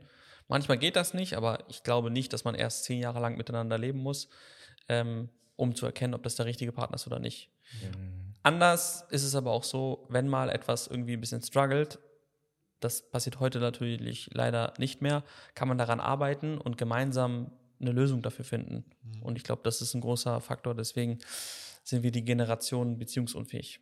Ja, Da 100 Prozent. das ist. Aber ich glaube auch, Das ist cool. Ich bin Generation beziehungsunfähig. ich glaube, oder ich hatte jahrelang ein falsches Bild von Liebe. Ich hatte immer dieses Hollywood-Liebe, weißt du, dieses Verliebtheitsgefühl, was man in den ersten drei, vier Monaten hat. Und ähm, da wollte ich dich auch fragen, ist es bei dir eher ein Gefühl von Liebe oder ist es mehr so eine Entscheidung? Ich liebe diese, ich will mit dieser Person zusammen sein. Oder hast du immer noch dieses Verliebtheitsding, dieses alles rosarot? Weißt du, was ich meine? Also ich glaube nicht, dass du nach zwölf Jahren sagen kannst, Ja. das ist alles rosa-rot. Das, das nicht, weil du, das ist einfach, da ist schon so viel passiert und so weiter. Aber trotzdem ist es für mich so, dass ich nicht ohne diesen Menschen leben kann. Also von daher, ähm, also ich möchte es nicht. Mhm. Und das ist einfach der, der, der große Unterschied. Ja, ich habe das letzte Mal irgendwo gehört, dass dieses Verliebtheitsgefühl, viele denken ja, das ist Liebe, ich auch jahrelang, ähm, dass das eigentlich nichts anderes ist, wie als wenn du dir jetzt, sag ich mal, ein neues Auto kaufst oder ein neue, neues Handy hast. Am Anfang denkst du dir, oh, richtig geil, geil, geil. Dann mit der Zeit verfliegt das irgendwann und denkst du dir, Genau. brauche ich nicht mehr. Und das ist so dieses große, diese große äh, Miss, wie sagt man, das große Misskonzept, ist dieses Wort? Ja, du gewöhnst dich einfach an eine Sache, die vorher interessant war und auf einmal ist es Alltag. Das ist, ähm, und dann denken halt viele, okay, ich, ich glaube, ich liebe sie nicht mehr und wollen wir was Neues. Und dann haben sie es natürlich. geliebt, ne? Was? Dabei hat man gar nicht geliebt, sondern man hatte nur dieses Verliebte oder was wolltest du Genau, damit sagen? genau. Okay. Und dann hat man wieder dieses Verliebte und Mhm. dann geht das wieder nach drei, vier Monaten weg und dann ist scheiße, nochmal neu, nochmal neu, nochmal neu, nochmal. Ja. Und ja, das ist extrem schwierig heutzutage eine Beziehung zu führen. Und ich, gewagte These, ich merke es auch in mir selber, je mehr Partner man hat, desto schwieriger wird es, eine Beziehung zu führen. Weil man vergleicht dann immer. Man hat mehr Anhaltspunkte, mehr Vergleichspunkte. Wenn du jetzt Mhm. zum Beispiel, sag ich mal, was weiß ich, 10, 20 Freundinnen hattest, jetzt kommt die 21. Dann hast du so viele Vergleichspunkte, wo du dir denkst, ah nee, das war besser bei ihr, das war besser bei ihr. Und du kannst gar nicht zufriedengestellt werden. Ja. Deshalb ist es extrem, ich würde sagen, es ist was Negatives, so viel Auswahl zu haben. Ja, so viel Auswahl. Nicht nur bei der Frau, sondern auch beim Essen. Eben haben wir Essen bestellt, das ist schwierig schon Ja, zu entscheiden. dreimal gewechselt. Oder ja, je mehr Auswahl, man denkt, ist besser, aber ich habe das Gefühl, je mehr Auswahl, desto schlechter ist es eigentlich. Wie, wa, was hat dir damals geholfen zu sagen, ich möchte gar nicht vergleichen oder ich möchte gar nichts anderes? Ich glaube, das ist auch eine Kopfgeschichte, aber die Anfragen sind ja bestimmt da gewesen, sage ich jetzt mal so. Ne? Also Mhm. du hast ja bestimmt äh, sind Leute in deine DMs geslidet und haben mal dies und das geschickt. Wie konntest du dem Ganzen standhaft bleiben? Oder was wirst du Leuten empfehlen, die schwächeln, schwächeln da an der Geschichte? Dann ist die Liebe halt nicht groß genug, ne, wenn man darüber nachdenkt. Mhm. Aber da meine ich ja zum Beispiel, je mehr du erlebst mit dieser Person, desto mehr ist dir anderes egal, weil Mhm. du hast es ja bei den anderen nicht. Eine kurze Affäre oder sowas zu haben, gibt dir ja noch lange nicht das, was du mit mehreren Jahren aufgebaut hast und erlebt Mhm. hast. Und ähm, wenn dir das wichtig genug ist, dann denkst du darüber eigentlich nicht so groß, äh, nicht so groß nach. Meinst du nicht, es hat auch viel mit Selbstdisziplin und Selbstbeherrschung zu tun? Mm, Weil Nein, dann- Männer. Nicht, nee, nicht unbedingt, weil du tatsächlich ja, dann wäre das ja ein Kampf mit dir selbst. Mhm. Aber ich bin so fest davon überzeugt, dass das die richtige Person ist, Mhm. dass ich nur gegen nichts kämpfen muss, weil die emotionale Bindung oder beziehungsweise diese Kraft, die da herrscht, diese Verbindung, die kann nichts kaputt machen. Mhm. Deswegen habe ich nicht zu struggle. Das ist stark. Ich glaube, das ist dieser Punkt, den wir beim letzten Podcast hatten. Entertain. Entertainst du den Gedanken gerade? Jetzt liked jemand dein Bild, eine hübsche Frau, gehst du auf ihr Profil, guckst ihre ganzen Bilder durch und denkst dir, oh, das wäre schon geil eigentlich so, wenn ich jetzt was mit dir hatte. Also ich glaube, das ist der Unterschied Ja. in einer Beziehung, wenn du eine Person wirklich liebst, du entertainst diese Gedanken gar nicht. Mhm. Also ist jetzt, vielleicht mache ich mir jetzt ein bisschen unbeliebt bei dem einen oder anderen, der ein oder anderen, ähm, weil ich glaube, alle Frauen sind verrückt. Such dir eine, mit der du einig- einigermaßen gut klarkommen kannst. Ich, also, ich glaube auch, dass alle Frauen verrückt sind. Also, Ja, aber alle Männer, Männer sind sind auch verrückt, Auch, genau. aber, Aber- Frauen sind nochmal diese andere verrückt. Zwei irgendwie verrückte Wesen müssen sich einfach finden und das muss irgendwo matchen. Und wenn das irgendwo matcht, dann Ja, ich glaube, es geht so. auch viel darum, Kompromisse einzugehen. Ne? ja. Also Auch. jeder Mensch hat seine Fehler, sage ich mal, aber welche Fehler bist du bereit zu akzeptieren? Mhm. So, weißt du, weil du hast jetzt zum Beispiel Sachen, die sind für dich auf jeden Fall nicht ähm, verhandelbar, Mhm. sage ich mal. Weißt Das du? wollte ich sagen. Wie würdest du denn damit umgehen, wenn auf einmal Evelina sagen würde, ich möchte nicht mehr, dass du Sport machst oder was auch immer? Mhm. Wie, also es gibt ja, es gibt ja welche, ich nehme mal ein banaleres Beispiel, was im Alltag mehr oder öfter vorkommt. Ich möchte nicht, dass du feiern gehst oder ich möchte nicht, dass du ins Schwimmbad gehst. Wie soll man mit solchen Situationen umgehen? Was glaubst du, würde da helfen? Also wenn das dir eine Person sagt, ich glaube, das Wichtigste ist erstmal zu erkennen, warum die Person das sagt. Und das zu verstehen. Dieser Person das Gefühl zu geben, warum sie das verstehen soll oder warum du es verstehst. Äh, Als Beispiel jetzt, du willst, dass deine Freundin nicht feiern geht oder deine Geliebte, keine Ahnung, wie man das dann nennen soll, ähm, auf jeden Fall, dass du ihr klar machst, hey, es geht mir nicht darum, dass ich dir irgendwas verbieten möchte, sondern ich mache mir einfach Sorgen, weil da sind andere Menschen, die vielleicht nichts Gutes für dich wollen. Mhm. Und ähm, die Zeit, die du da verbringst, möchte ich am liebsten mit dir verbringen. Und also dieser Gedanke dahinter.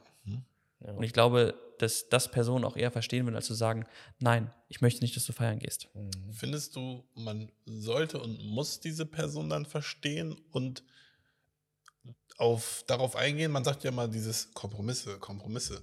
Aber irgendwann hört ja, hört es ja auch auf mit den Kompromissen. Deswegen, ich nehme jetzt wieder das banale Beispiel mit dem Feiern gehen. Du brauchst das einfach, mit den Jungs mal feiern zu gehen.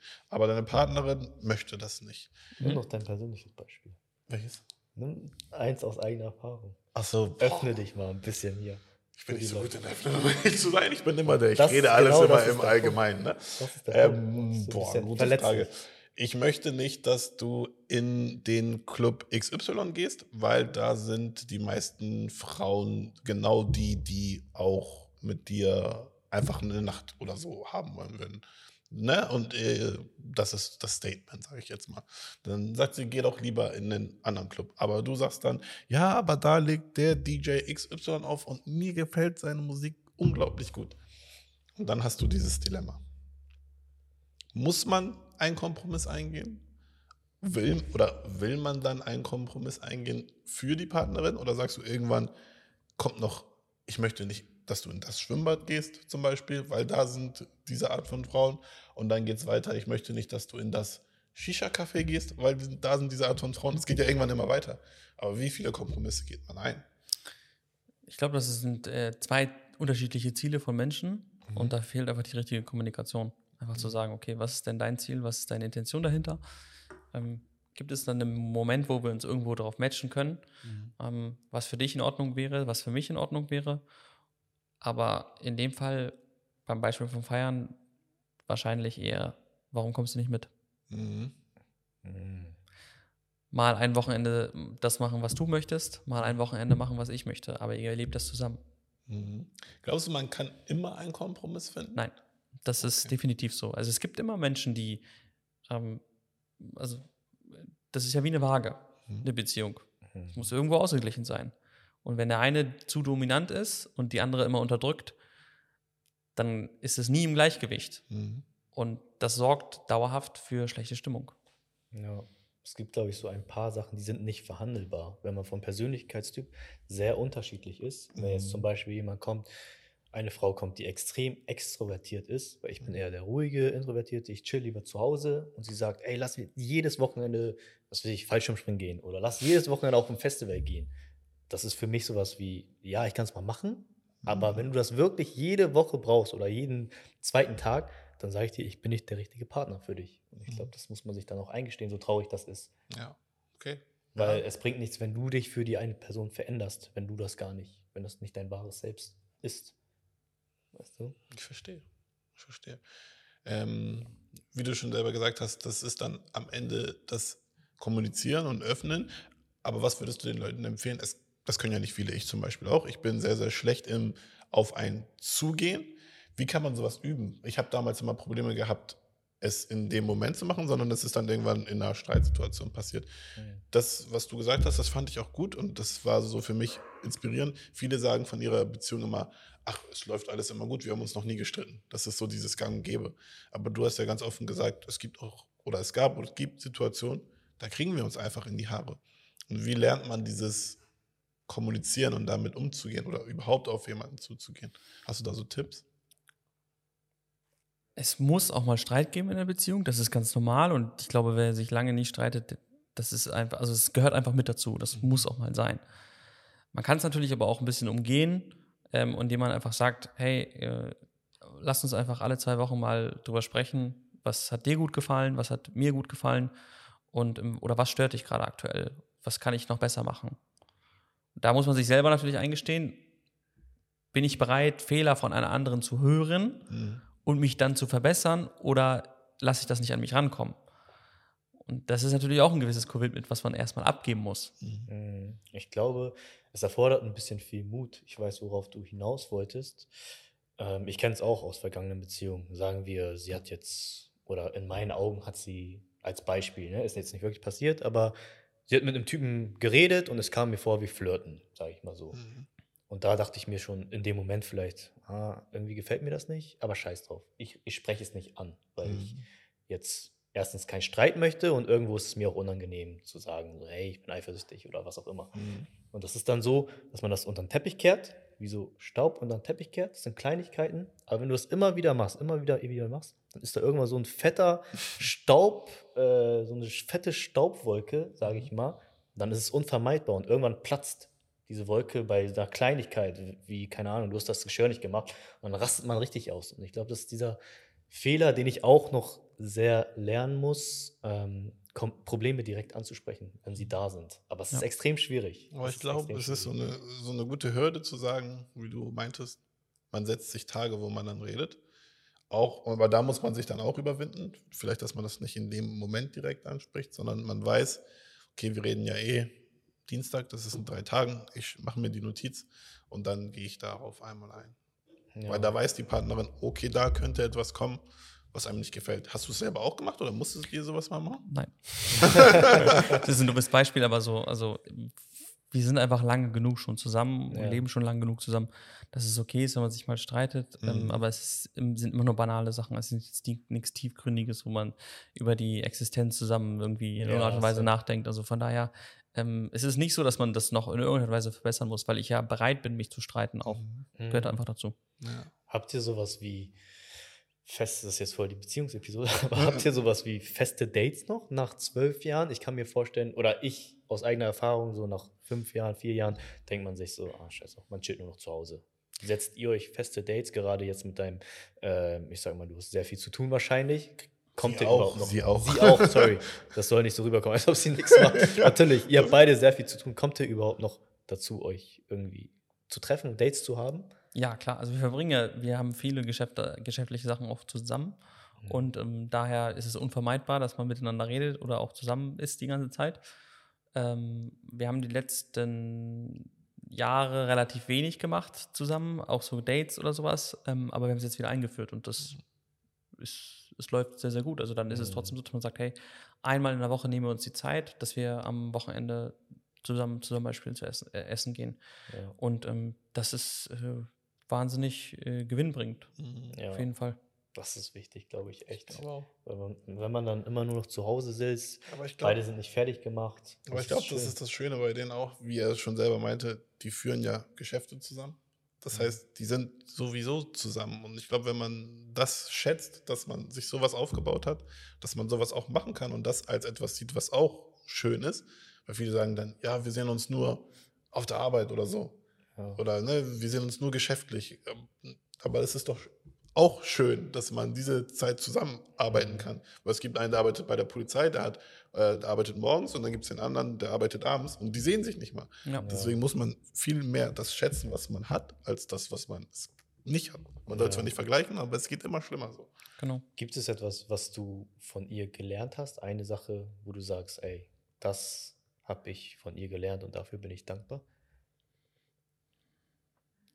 Sie hält mich oft zurück, wenn ich zu forsch irgendwelche Entscheidungen treffe. Und ähm, ich bin definitiv der Meinung, dass ich äh, manchmal noch einmal mehr darüber nachdenke, bevor ich eine Entscheidung treffe. Und ähm, das habe ich auch mit von ihr gelernt, ja. Ja. Das Da bei den Ads war es noch nicht so weit, da hat er schnell gemacht gehabt. Ja, ich glaube, das ist wichtig, dass man vom Partner lernen kann. Ja. Das war für mich immer sehr, sehr wichtig. Ja, hast du noch Fragen zur Beziehung? Nee, ich bin. Ich habe die nächste jetzt bei Spaß. ich habe noch eine Frage, die finde ich schön, die habe ich letztens in einem Podcast gehört. Stell dir vor, du hast eine fette Anzeigetafel mitten in Hannover City. Was würde da drauf stehen? Was würdest du da drauf schreiben lassen? Von mir, von mir selber oder ja, wie vielleicht ein? Zitat, das kann ein Zitat sein oder irgendwas Motivierendes oder Spende Jemand kommt fünf zu dir Euro und für sagt, mich. Hier ist eine Anzeigetafel, die ist fünf mal fünf Meter. Mach was. Du darfst sie gestalten, wie du willst. Ich glaube, da würde draufstehen, gib niemals auf. Geil, Mann. Mit einem Bild von dir? Nee, einfach so. Es ist einfach, es ist einfach äh, der, dieser Schriftzug, weil stellt euch mal vor, da ist jemand, das ist ein Montag. Das ist wahnsinnig schlecht, ist er aufgestanden. Seine Freundin hat ihn gerade verlassen. Ähm, vielleicht ist jemand auch aus der Familie gestorben. Also ich übertreibe jetzt richtig. Äh, morgens ist er äh, aus der Tür gegangen. Ähm, ein Fahrradfahrer ist ihn, hat ihn angefahren.